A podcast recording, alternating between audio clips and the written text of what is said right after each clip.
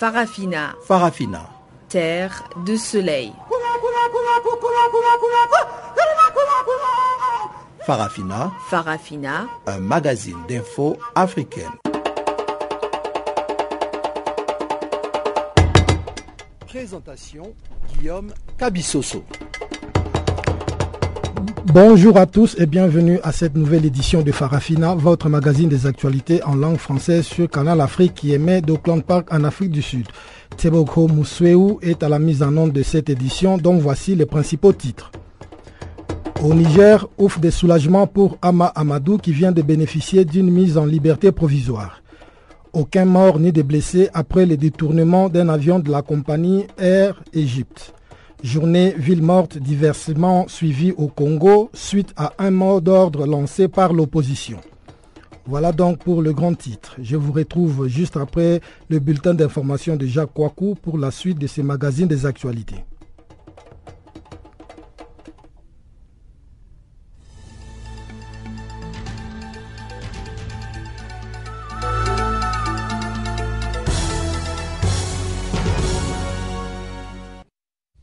Bonjour, euh, commençons par cette information de, de, l'actualité chaude. Un avion d'Égypte Air a été détourné vers un aéroport de Chypre. Le pirate de l'air a été arrêté. Un Airbus A320 appartenant à la compagnie Egypt Air qui effectuait une liaison entre Alexandrie et le Caire a été détourné par un inconnu, a fait savoir mardi matin la compagnie. Le président chypriote confirme que le détournement du vol n'est pas lié au terrorisme. Le suspect a été arrêté par les autorités. L'appareil d'Égypte Air a atterri mardi donc à Larnaca, à Chypre, avec 81 passagers à bord. La compagnie égyptienne a dû négocier avec le pirate de l'air avant que celui-ci ne soit finalement arrêté. Plusieurs passagers égyptiens avaient d'abord été libérés selon la télévision publique chypriote et les responsables égyptiens. Mais cette personne, dont trois passagers restaient aux mains du pirate de l'air jusqu'à sa reddition en milieu de journée. Niger, la justice a accordé la liberté provisoire à l'opposant Mahamadou. Après de multiples tentatives, la défense de Amadou a fini par obtenir gain de cause. Les délibérés avaient débuté la veille. Mardi 29 mars, la Cour d'appel de Niamey a accordé la liberté provisoire à l'ancien président de l'Assemblée nationale, comme l'a confirmé Maître Boubacar Mossi, son avocat. Ama Amadou reste soupçonné de complicité dans une affaire de supposition d'enfant. Il avait été arrêté en novembre 2015 à Niamey. Candidat de l'opposition à la présidentielle, il avait été emprisonné depuis son interpellation avant d'être évacué en pleine campagne le 16 mars vers Paris pour des raisons sanitaires. À sa sortie de l'hôpital où il est soigné, Ama Amadou n'aura donc pas à regagner sa prison de Filengue à 180 km au nord de Niamey. A priori, il sort soit aujourd'hui, soit demain, a déclaré son médecin parisien, le docteur Luc Carcenti, de l'hôpital américain de Neuilly. Il devra cependant continuer à suivre des soins pendant sa convalescence avec un séjour recommandé sur Paris pendant un mois. L'affaire judiciaire devrait quant à elle se poursuivre avec une procédure civile censée analyser l'origine des enfants concernés par le dossier avant un éventuel renvoi en correctionnel. Au Togo, Patrice Talon a été reçu à Lomé par Fornia Singbe. Pour sa première visite à l'étranger, le président élu du Bénin, qui n'entrera en fonction que le 6 avril, s'est rendu lundi au Togo où il s'est longuement entretenu avec Fort Nyasingbe. Le déplacement de Patrice Talon au Togo est resté secret jusqu'à la dernière minute. Accueilli le 28 mars à la frontière de Ilakonji par le ministre d'État chargé des affaires présidentielles, Solitoki Esso, le vainqueur de la présidentielle béninoise, s'est directement rendu au palais présidentiel de Lomé pour un tête-à-tête de près de deux heures avec Fort Nyasingbe. Les honneurs réservés à Patrice Talon sont restés sobres, l'homme d'affaires n'étant pas encore entré en fonction. Si rien n'a filtré les échanges entre les deux hommes, le chef de l'État togolais a indiqué toutefois sur Twitter avoir eu un entretien chaleureux avec Patrice Talon. Je l'ai félicité pour son élection et transmis à travers lui mes félicitations au peuple béninois, a écrit Fornia Singbe sur le réseau social. Au menu de la rencontre, des échanges sur l'amitié et la coopération entre le Bénin et le Togo. Le président élu, qui n'a fait aucune déclaration à la sortie de l'audience, a repris le chemin de la frontière, raccompagné comme à son arrivée par Solitoki Esso. Terminons avec le Congo. Congo-Brazzaville, donc, l'opposition appelle à une journée ville morte pour contester la victoire de Sassou. Les Congolais sont appelés à rester chez eux ce mardi 29 mars. C'est la première action pacifique organisée par l'opposition pour contester la victoire de Denis Sassou Nguesso.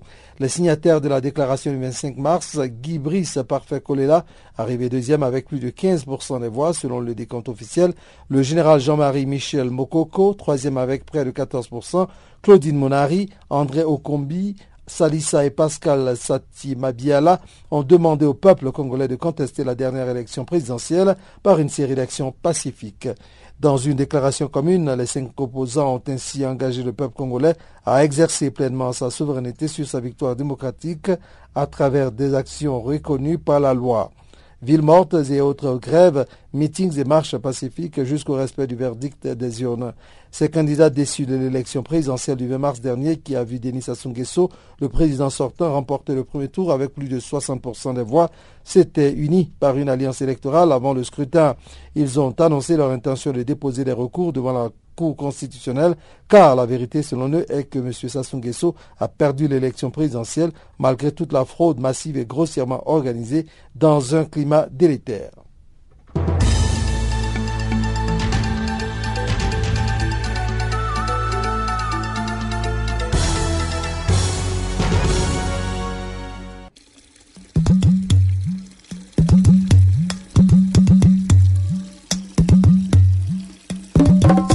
Écoutez Channel Africa à la radio et sur internet www.channelafrica.org.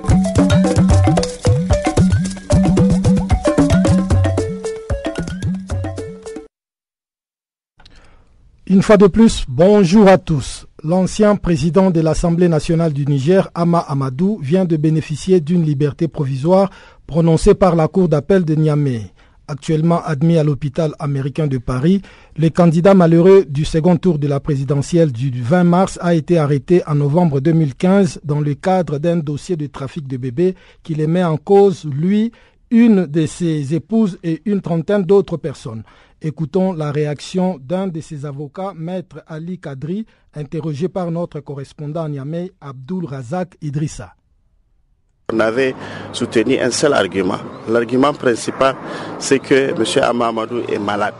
Or, en droit positif, il n'était pas normal qu'on puisse continuer à garder prison quelqu'un qui est malade.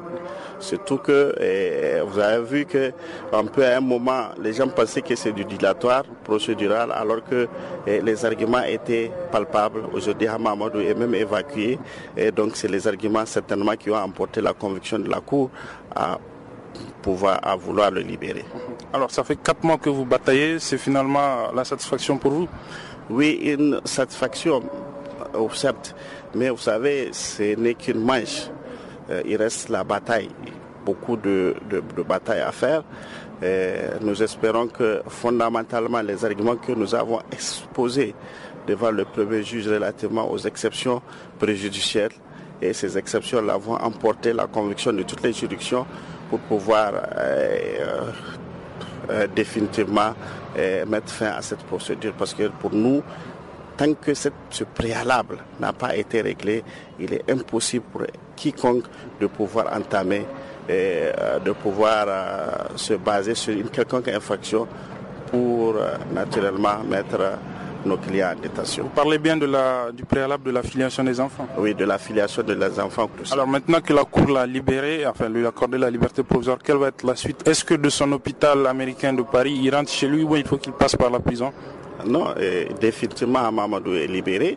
Il n'a plus rien à faire avec euh, la prison de Colo, euh, de, de pardon de Paris, il descend directement chez lui.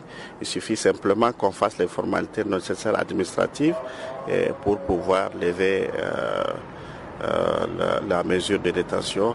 Et bon voilà, eh, il est définitivement libre. Il peut, il peut rentrer. Il peut rentrer. Euh, il est libéré. Est-ce que vous avez des nouvelles de son état de santé justement? Son état de santé s'améliore de plus en plus. pour l'instant, bon, il est dans dans une situation de santé favorable et que nous pensons que bientôt il va regagner le pays. Les Nigériens l'attendent, ses militants l'attendent. Euh, j'espère bien qu'il va rentrer dans de très bonnes dispositions. Un pirate de l'air a détourné ce mardi un avion de la compagnie Egypt Air vers l'aéroport de Larnaca à Chypre. Après avoir menacé de se faire exploser dans l'appareil, le pirate a été arrêté et tous les otages libérés. Un compte rendu de Pamela Kumba. Il y a eu plus de peur que de mal. Le détournement de l'avion d'Egypt Air sur l'aéroport de Larnaca à Chypre a connu un heureux dénouement ce mardi. Selon la présidence chypriote, le pirate de l'air s'est rendu sans aucune résistance. Il est sorti de l'appareil, main en l'air. Nikos Christodoulides, porte-parole du gouvernement chypriote, a confirmé sur son compte Twitter que le détournement était terminé. Le Premier ministre égyptien, pour sa part, a déclaré que l'homme avait la nationalité égyptienne et avait demandé à rencontrer des responsables de l'Union européenne. Le pirate de l'air aurait aussi notamment réclamé la libération des prisonnières égyptiennes et à la grande surprise générale, il a aussi demandé à avoir son ex-femme de nationalité chypriote. C'est à partir de ce moment que les forces d'intervention spéciales ont commencé à douter sérieusement de la nature terroriste de cette prise d'otage. La télévision chypriote Sigma a rapporté que la femme a été emmenée à l'aéroport depuis son village. Elle était accompagnée d'un enfant et elle s'est entretenue avec le preneur d'otages. Il faut dire que l'Airbus A320 assurait la liaison entre Alexandrie au nord de l'Égypte et le Caire. L'avion qui transportait 55 passagers a atterri à Larnaca, à Chypre, après avoir été détourné par l'individu non identifié.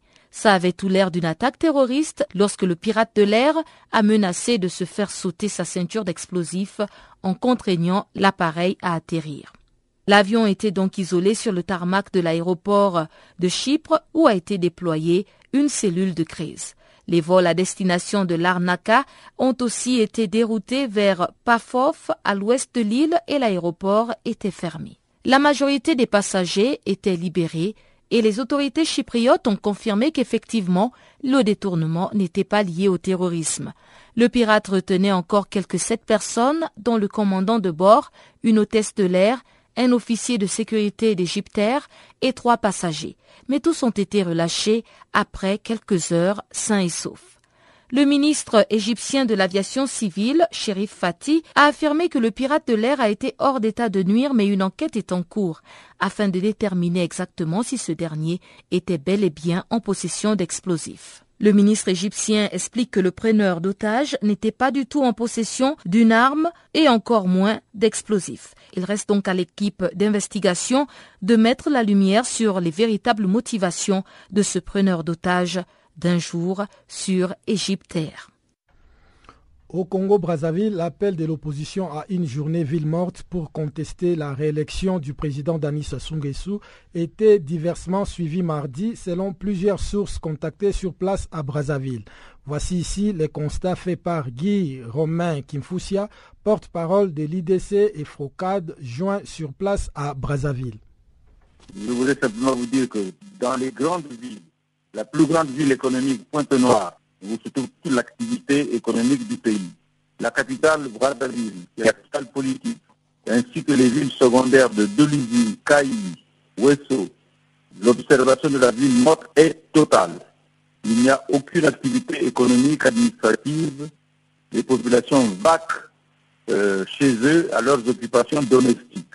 Tout se passe dans le calme, chacun est chez lui, dans la convivialité et dans le voisinage, mais pas d'activité en termes d'activité économique ni administrative. Les banques sont fermées, les administrations sont fermées, sauf les hôpitaux où il y a des services euh, minimums, mais c'est vraiment la ville morte partout.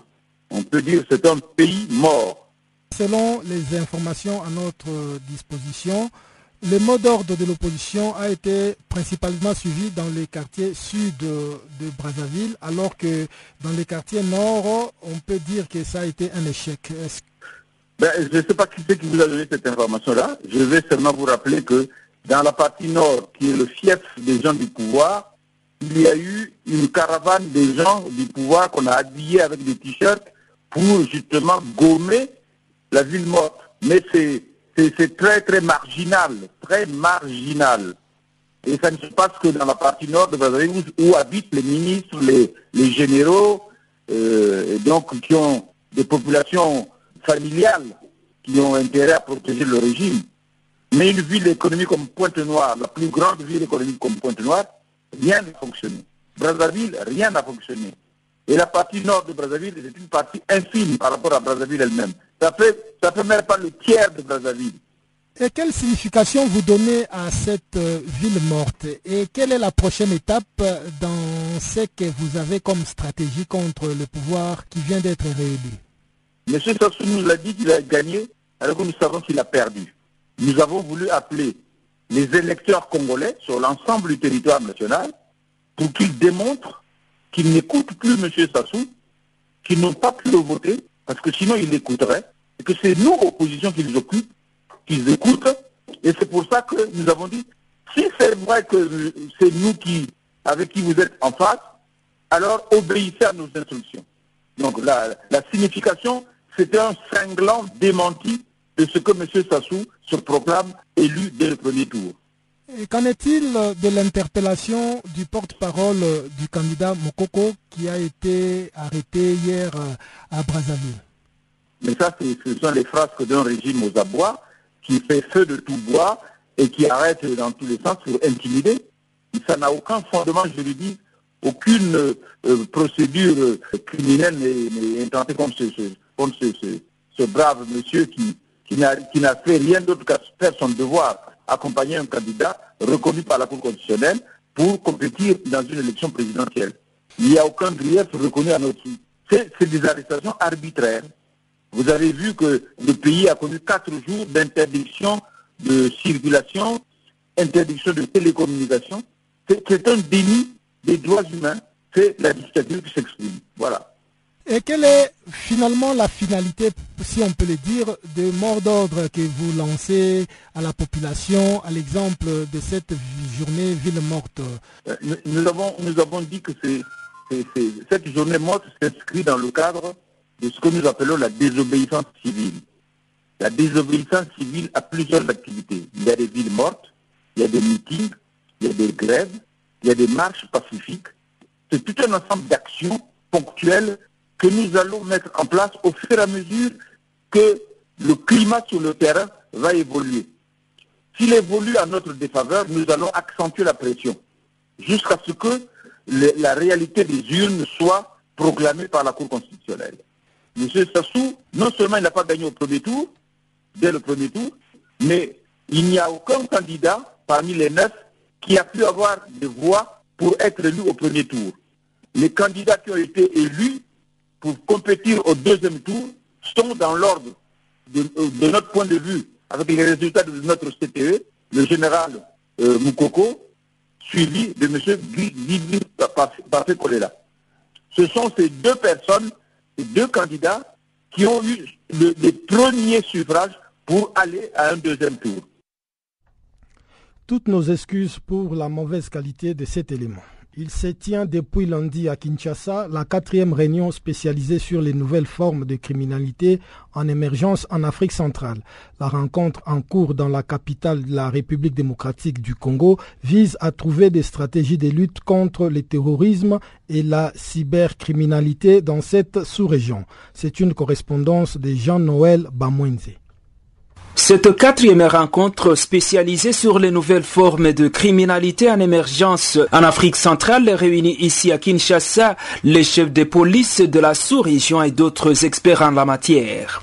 Plusieurs questions relatives à la sécurité dans cette partie du continent sont à l'agenda et justement, les participants aux travaux de la réunion de Kinshasa ont trois jours pour réfléchir et enfin arrêter des stratégies de lutte contre le terrorisme et la cybercriminalité. Ce sont les stratégies auxquelles vont parvenir les délégués aux travaux en cours ici qui devront permettre à la police de chaque pays de l'Afrique centrale d'être plus efficace dans ce domaine.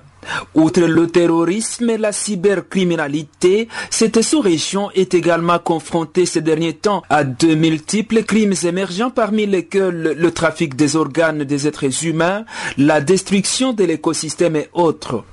Mais en tout cas, il faut dire que cette quatrième réunion du genre se tient ici à Kinshasa au moment où la partie est de la République démocratique du Congo fait face à des dizaines de groupes armés parmi lesquels des étrangers qui terrorisent la population. Le commissaire général de la police congolaise, le général Charles Bisenkimana, revient ici sur l'importance de cette réunion. Nous sommes très heureux recevoir la quatrième réunion des officiers spécialisés en charge de la lutte contre la criminalité émergente. Euh, est question euh, du terrorisme, effectivement, et d'autres crimes qui sont réputés émergents actuellement.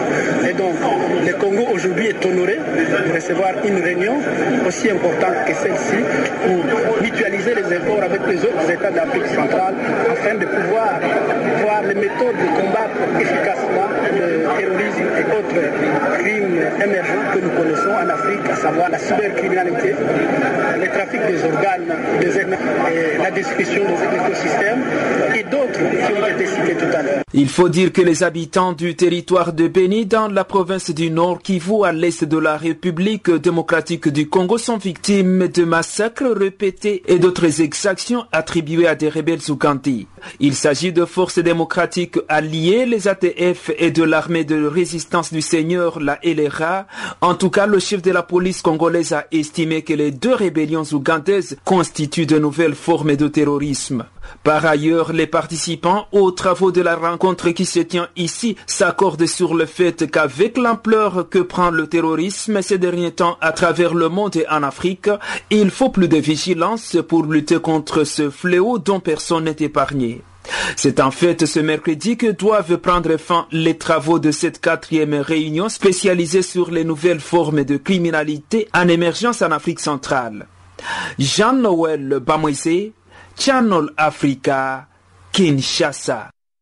Restons encore en République démocratique du Congo avec le bilan des attaques terroristes des ADF en territoire de Beni et de Massissi qui fait état de plusieurs tués ou portés disparus alors que du côté de l'armée congolaise on déplore quatre morts. Pour plus de précisions, nous avons joint Maître Omar Kavota, coordonnateur directeur exécutif de la CEPADO, Centre d'études pour la promotion de la paix, la démocratie et les droits de l'homme.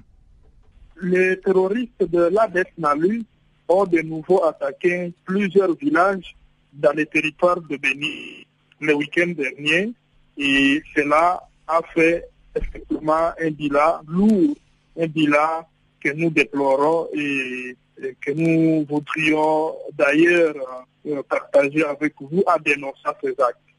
Quel est le bilan en termes de militaires de la force euh, armée congolaise qui ont été assassinés ou tués?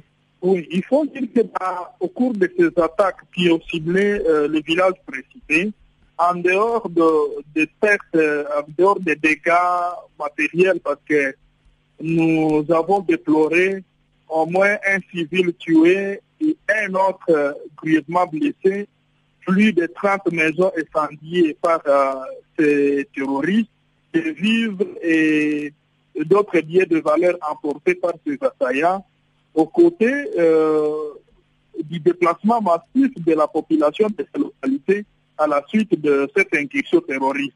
Ça, ça cela s'est produit en territoire de Béni. Mais parallèlement, dans les territoires de Matissi, notamment en Pati, Là, c'est une attaque qui a ciblé la patrouille de, de, FRDC, un convoi motorisé de FRDC. Et donc, euh, on déplore au cours de cette attaque quatre militaires euh, tués, parmi lesquels un, un, officier, donc un capitaine responsable d'une compagnie. Et cela s'était produit proche d'un cas de déplacés ou de réfugiés, toujours dans ce territoire de, de Matissi. Et en même temps, il faut dire que les FRDC y avaient euh, attaqué, y, y, avait tué six combattants FDLR, c'est-à-dire rwandais, qui sont euh, toujours aussi en errance dans ce territoire et qui ont euh, mis embuscade à, à, à, ces convois motorisés de FRDC. Donc, le week-end, il y a eu des attaques aussi bien en territoire de Béni par les ADF Nalu, ces terroristes qu'il faut parler de dans cette partie. Et en territoire de Massif, ce sont le FDLR qui ont attaqué les convois motorisés des FRDC qui étaient à patrouille dans la zone et qui ont perdu parmi eux quatre militaires, parmi lesquels un officier. Ces patrouilles de l'armée congolaise visaient à sécuriser les camps des réfugiés. Est-ce que vous pouvez un peu nous parler de ces camps des réfugiés? Combien de déplacés seraient dans ces camps des réfugiés? En territoire de Massissi et principalement dans cette zone, il y a près de 18 camps de, de, déplacés et de réfugiés. Et par le passé, l'autorité provinciale s'était d'ailleurs décidée de fermer ces camps de, de déplacés et justifia que la raison d'être de ces cas ne se, se faisait plus sentir, d'autant plus que les milliers d'origine de, de déplacés seraient déjà sécurisés parce qu'il s'observait que dans ces cas, de groupes armés commençaient à y développer des activités euh, et donc des activités menaçant la paix et la sécurité de la région. Mais il faut noter que l'autorité provinciale avait trouvé de la contrainte de la part des organisations humanitaires qui ne l'avaient pas attendu de son oreille.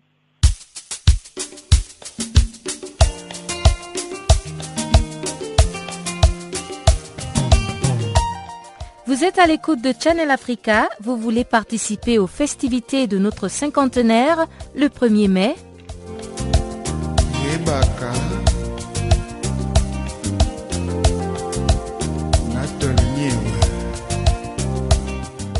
Envoyez-nous vos vœux d'anniversaire sur www.channelafrica.co.za, sur notre page Facebook Channel Africa, Twitter Channel Africa 1 et French Farafina.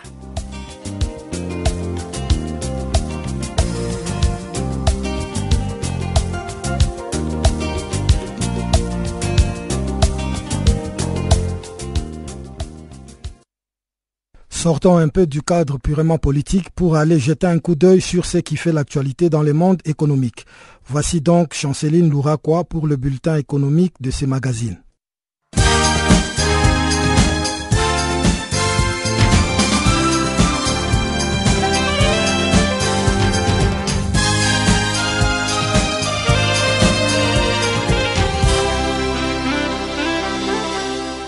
Amis auditeurs de Channel Africa, bonjour.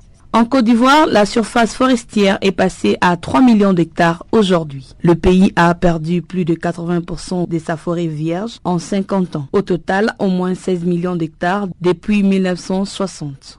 Les monocultures de palmiers à huile, des VA et des cacao ont eu raison des 12 millions d'hectares de forêt primaire. La Banque mondiale vient d'accorder ce mardi au Cameroun un crédit de 54 milliards de francs CFA. Cette somme servira pour la réhabilitation de certains ouvrages de retenue d'eau effondrés sous la pression de la pluie dans la localité de Yagoua, dans l'extrême nord du pays. C'est le cas des digues qui se sont effondrées sous la pression des averses. La première phase de travaux vise à la réhabilitation de la digue des Logon entre les localités de Yagoa et de Pousse, ainsi que la digue de Maga entre Pousse et Birni à l'extrême nord. Ces milliards vont aider les Camerounais à régler les problèmes des inondations. Gassiplast est une entreprise malgache qui produit des tuyaux, des bouteilles et gobelets en plastique. Depuis un certain temps au Madagascar, cette entreprise produit également des sachets biodégradables en fécule des maniocs. L'année dernière, Gassiplast a importé 40 tonnes de matières premières pour produire 40 tonnes de sachets, sacs poubelles, toilettes et tabliers. Cette année, l'objectif est de produire 360 tonnes. Gassiplast est la seule entreprise à commercialiser des sachets en fécule de manioc au Madagascar. L'entreprise guinéenne Mansa Energy Group a entamé la réalisation des études de faisabilité de la centrale hydroélectrique ce mardi des Coran Findi. Elle a une capacité de 100 MW. Mansa Energy Group sera installée à Fria, dans la région de Bokeh. Pour Mohamed Kamara, les cofondateur et directeur de Mansa Energy, il se félicite de prendre le relais de son gouvernement dans le développement du potentiel hydroélectrique du pays. Par ailleurs, les barrages électriques des Coran Findi sera toujours la première centrale électrique en Guinée. Ce barrage est mis en place par un producteur indépendant d'énergie des nationalités guinéennes. Au Mali, le Salon international de l'agriculture, SIAGRI en sigle, a récemment ouvert ses portes. En effet, c'est l'une de sixième édition du Salon international de l'agriculture. Cette année, le Salon international de l'agriculture du Mali a choisi pour thème la mécanisation de l'agriculture. Elle va durer pour une dizaine de jours au parc des expositions de Bamako. Outre ce thème central et les rencontres professionnelles entre visiteurs et exposants, le SIAGRI accueillera une série de conférences consacrées aux liens entre agriculture familiale et sécurité alimentaire, ainsi qu'un concours d'animaux qui confrontera les différentes races locales ou issues de croisements. Bakari Togola, le président de l'Assemblée permanente des chambres d'agriculture du Mali, indique que le rôle d'un tracteur est très important. Il déclare, je cite, On peut faire tout avec un tracteur, laborer et s'aimer. Fin de citation. Le Salon international de l'agriculture du Mali est le plus grand rendez-vous des professionnels de l'agriculture et de l'industrie agroalimentaire. La dite édition rassemble des exposants maliens, ouest-africains et des entrepreneurs internationaux. Près de 230 exposants vont présenter leurs produits à plusieurs milliers de visiteurs. Le SIAGRI accueillera cette année une série de conférences consacrées aux liens entre agriculture familiale et sécurité alimentaire.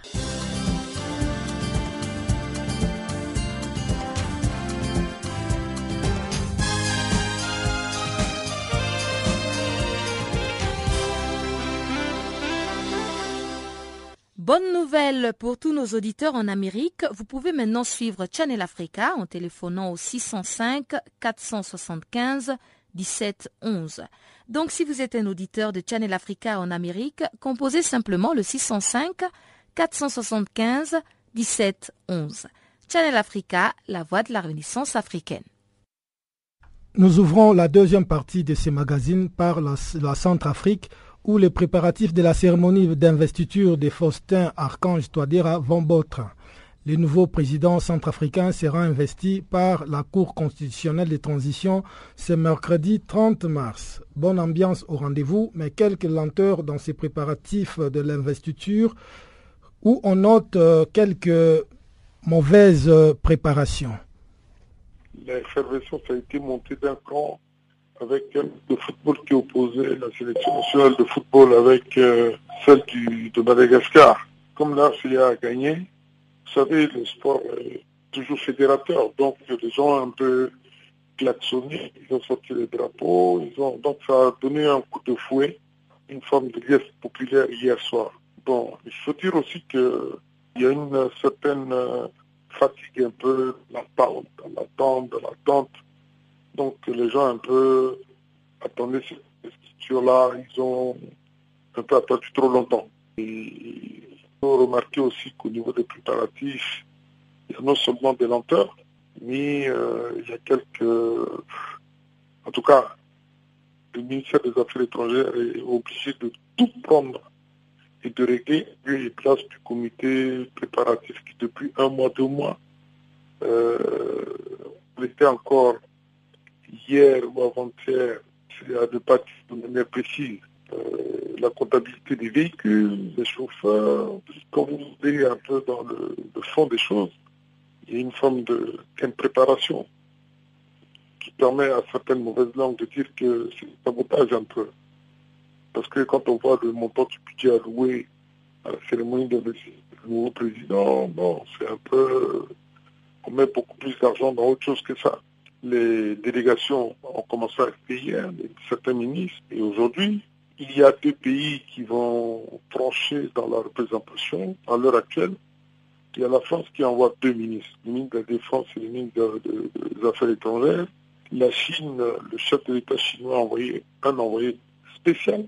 Et il y a l'Afrique du Sud également qui, est présente. Euh, la délégation précurseur est arrivée. Je crois qu'il y a les officiels qui doivent être là aujourd'hui. Et puis, euh, dans la sous-région, je crois que le président Nguema est attendu, mais il n'arrivera que demain. Et certains chefs d'État voisins, comme ceux du Tchad, du Congo et autres. Mais ce qui inquiète un peu, c'est au niveau des préparatifs. Quand vous remarquez que le président Omiangema sera obligé de, venir avec sa voiture dans un fret, dire que euh, ces services ont estimé que vous n'êtes pas en mesure d'assurer pleinement. Mais en termes de sécurité euh, sur le terrain, quelles sont les dispositions qui sont prises pour garantir euh, la sécurité de que ce soit tous les invités et même le personnel sur place? La sécurité est à plusieurs niveaux. Au niveau basique, il y a les forces de sécurité centrafricaines avec les petits moyens qu'ils ont, qui ont été renforcés par euh, l'Union européenne, la France et autres. Mais il y a euh, des forces de la MINUSCA. Et à l'intérieur de ces forces, il y a un dispositif des forces Sangaris et de l'Union européenne qui vient doubler, ou tripler si vous voulez. Et il y a certains pays euh, dont les chefs d'État ont dépêché leurs propres unités de sécurité.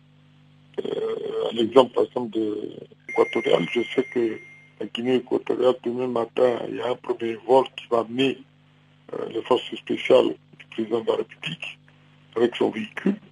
Et puis lui, il vient après, quelques heures. Et je crois que le Tchad va faire pareil. Ça veut dire qu'aujourd'hui, euh, sur le plan sécuritaire, bon, on peut estimer que le maximum est fait par l'ensemble de ces forces-là. Euh, l'inquiétude, je vous disais tantôt, c'est beaucoup plus sur le plan organisationnel. Il y a, vous savez, euh, on a confié l'organisation totalement euh, à des gens issus du gouvernement. Et vous savez que l'état d'esprit de ces membres du gouvernement n'est plus à, à bosser. Ils pensent à leur départ, ils pensent à...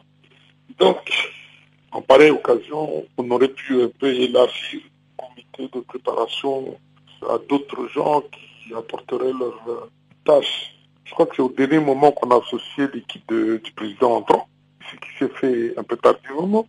C'est au niveau des affaires étrangères, ils ont vu euh, l'ampleur du travail. Apparemment, ils ont fait appel à des gens qui ont servi au protocole d'État pour venir aider. Et c'est eux maintenant qui sont en première ligne.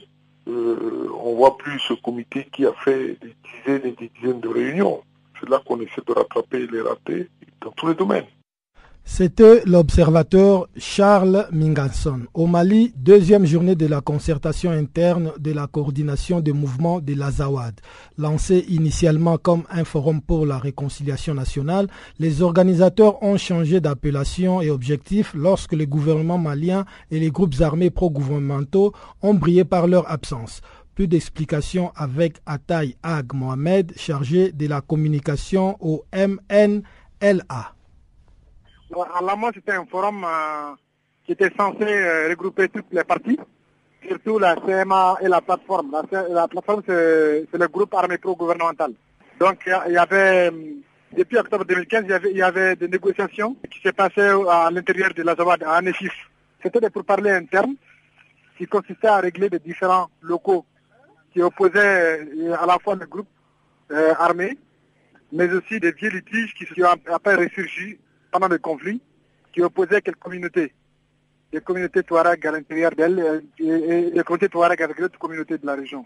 Donc le processus est un processus interne, c'est un processus uniquement intercommunautaire, des de, deux camps armés. Mais quel est l'objectif principal de cette concertation interne? Le forum en cours à Kidal a pour, euh, objectif principal de parachever toutes ces, rencontres intercommunautaires-là. C'est ça le but principal du forum, c'est de parachever totalement le processus de réconciliation intercommunautaire qu'on appelle processus de Donc, euh, il y a, un processus qui a fait six mois, pendant six mois, des communautés appartenant aux deux, tendances se sont, rencontrées, ont signé des pactes de, non-agression, des pactes de, fin de litige, donc c'était une série de rencontres, une série de, de tout-parler internes qui ont produit, qui, qui s'appelle le processus d'ANFIS, le processus de Et maintenant, la plateforme la plus venue, que la CMA qui a ses militants, ses communautés toutes les communautés sont là-bas, les communautés et la CMA. Uniquement ça, et ensuite faire le bilan de neuf mois après l'accord. Maintenant, l'objectif a changé. Ce n'est plus un forum euh, qui, qui, consiste à clôturer les, processus de réconciliation intercommunautaire, mais plutôt une concertation interne à la, CMA, dans le but d'évaluer son, travail euh, depuis son existence, depuis sa création, mais aussi le bilan de, neuf mois de, de l'accord de paix. La police camerounaise a interdit la conférence de presse que devait tenir lundi à Yaoundé quelques partis politiques de l'opposition et des acteurs de la société civile. Les militants du mouvement pour la renaissance du Cameroun, du Cameroun People Party, d'Univers, d'une branche de l'UPC, ainsi que de nombreux acteurs de la société civile et des journalistes n'ont pas pu rejoindre le siège de MRS quadrillé par la police qui a déployé un impressionnant cordon de sécurité. Éclairage sur place à Yaoundé avec notre confrère Ahmed Messi. C'était une conférence de presse qui n'a pas été déclarée selon euh, ce que nous avons appris. Elle n'a pas été déclarée parce que les, organisateurs, qui sont euh, un certain nombre de partis politiques, se réunissaient au, siège du MRC à Oudja. La réunion devait avoir lieu ce matin aux environs de 10 h je crois 11 h euh, heure de... Et, la réunion devait se tenir au siège du mouvement pour la Renaissance du Cameroun, un parti politique dirigé par le professeur Moïse Kamto. Et quelles sont les raisons que la police a évoquées pour interdire cette conférence de presse de l'opposition camerounaise? En réalité, la police n'interdit pas les manifestations au Cameroun. Il s'agit simplement pour les forces de sécurité d'obéir à un arrêté de l'autorité administrative.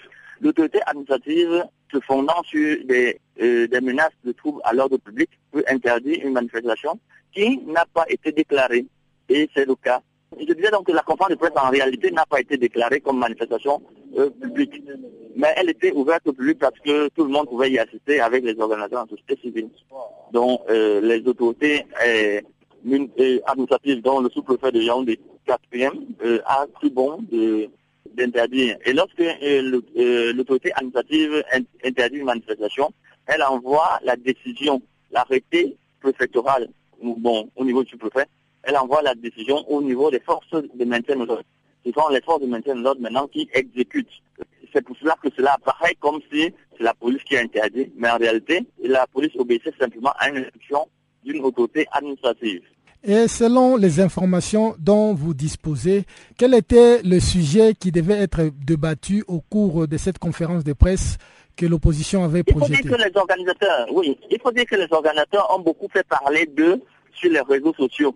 Et ils évoquaient notamment une sorte de réunion, des, comment on peut dire ça, une sorte de, coalition qui regroupait entre autres le mouvement pour la résistance du Cameroun, le MRC, euh, l'Union des populations du Cameroun. Je vous ai dit une partie de l'Union des populations du Cameroun, euh, l'UPC, euh, le CPP, le Cameroun People's Party de Madame Kawala, une, c'est une transfuge du Social Democratic Front, l'AFP, l'AFP c'est l'Alliance pour les forces, des forces progressistes qui est dirigée également par une dame, qui est une transfuge également du SDF, et maintenant un certain nombre de mouvements de la société civile plus ou moins ayant pignon sur rue à Yaoundé.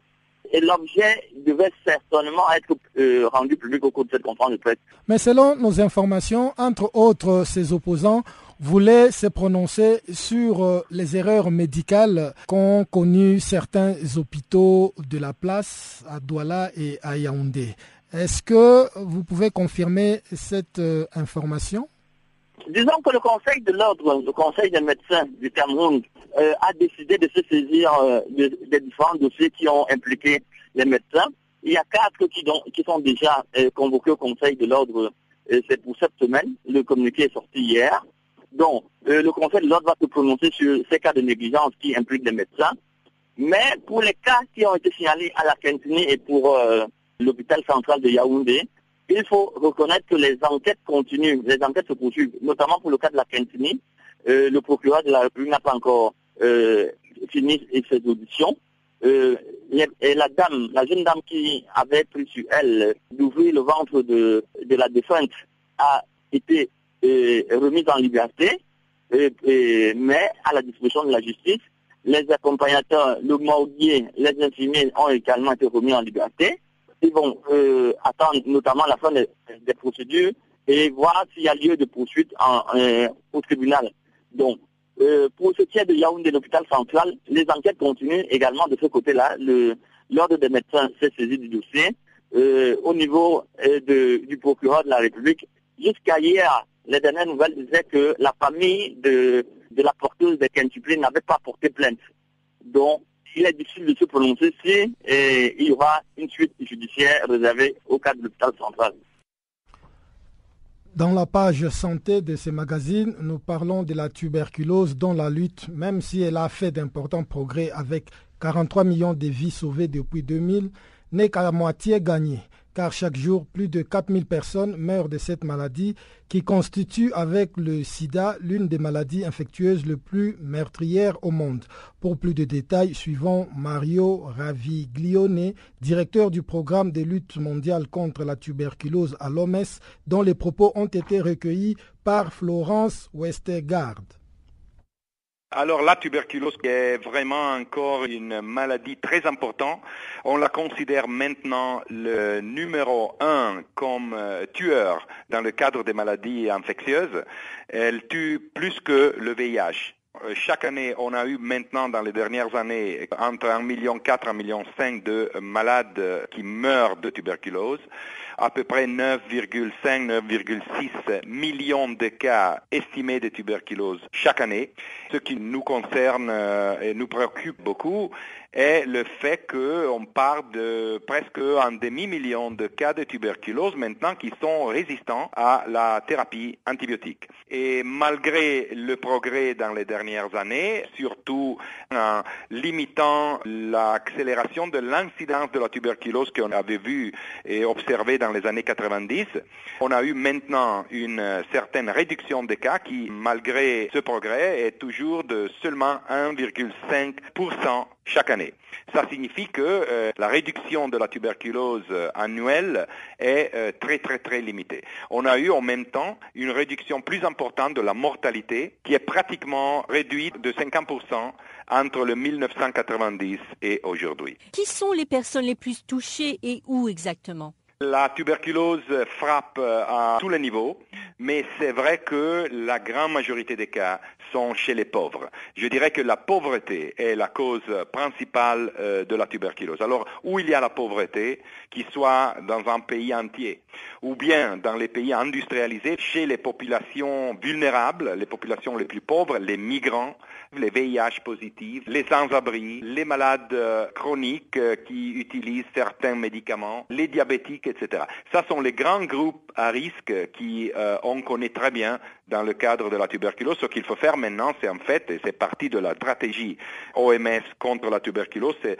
de vraiment comprendre pays par pays les populations vulnérables pour se concentrer sur ces populations-là, sur certaines zones géographiques ou bien certaines sous-populations dans le pays qui souffrent dans une manière euh, plus importante de tuberculose.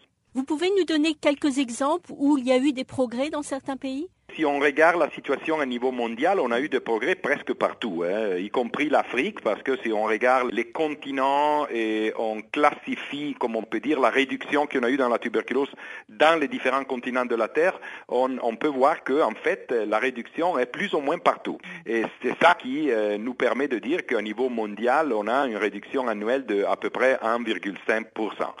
Il y a des pays qui ont accéléré, on peut dire, euh, la réduction de la tuberculose plus que les Par exemple, on peut dire maintenant qu'à niveau du Brésil, de la Russie même, il y a des euh, réductions très importantes. Il y a un progrès qui nous permet de dire qu'ils ont limité beaucoup euh, l'impact que la tuberculose a sur la population.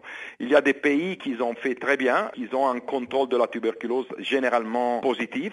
Ils n'ont pas créé beaucoup de multi-résistance aux antibiotiques. Euh, et ça signifie que, que les choses ont été faites comme il faut.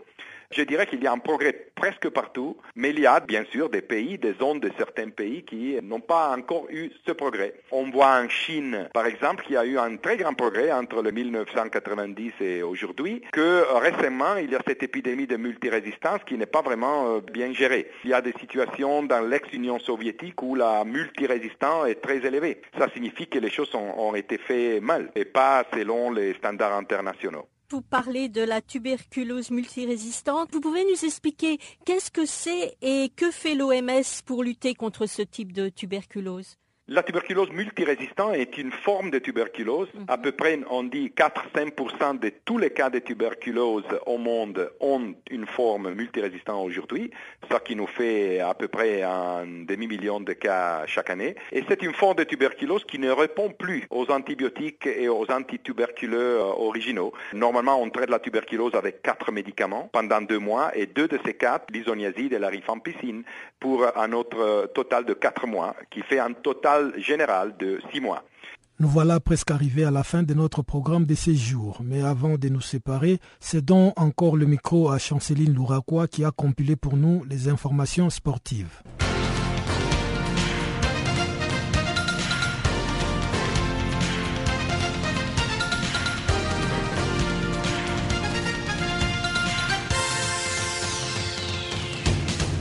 Chers auditeurs de Channel Africa, bonjour. Nous ouvrons notre bulletin des sports avec le Malawi qui joue contre la Guinée ce mardi. Le lundi, alors que nous continuons à célébrer la résurrection de Christ, le Zimbabwe a battu les Swaziland 4 buts à 0 lors des qualifications pour la Cannes 2017. Le Swaziland a toujours 5 points, 3 points au-dessus du Malawi. À noter que la place effective de la dite Cannes est prévue au Gabon le 3 juin prochain. Ce mardi, comme du groupe OG, le Nigeria joue contre l'Égypte. En effet, le Nigeria risque d'être éliminé des qualifications pour la CAN 2017 s'il perd face à l'Égypte dans leur groupe G.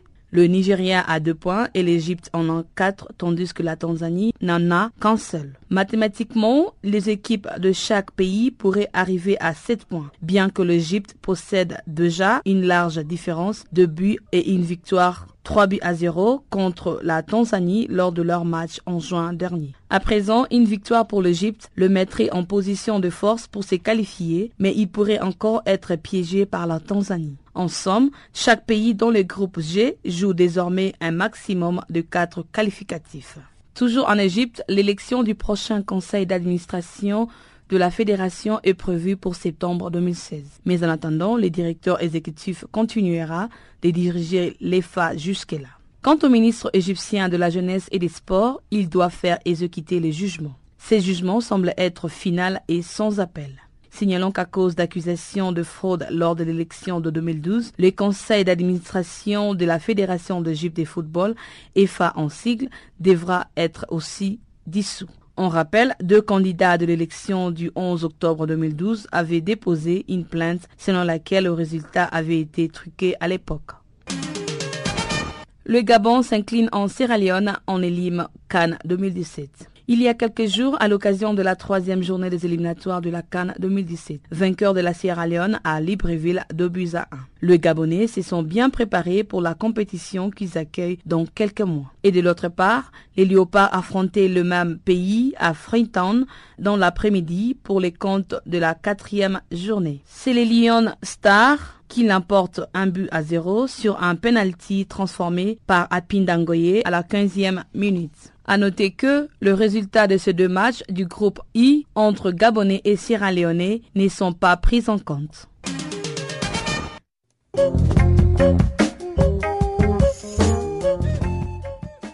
Voilà, chers auditeurs de Canal Afrique, qui met un point final à cette édition de Farafina. Guillaume Cabissoso et toute l'équipe du service français vous dit merci pour votre fidélité et vous fixe un autre rendez-vous pour demain, même heure, même fréquence. En attendant, passez une très bonne soirée ou journée selon le lieu d'où vous nous suivez. Au revoir.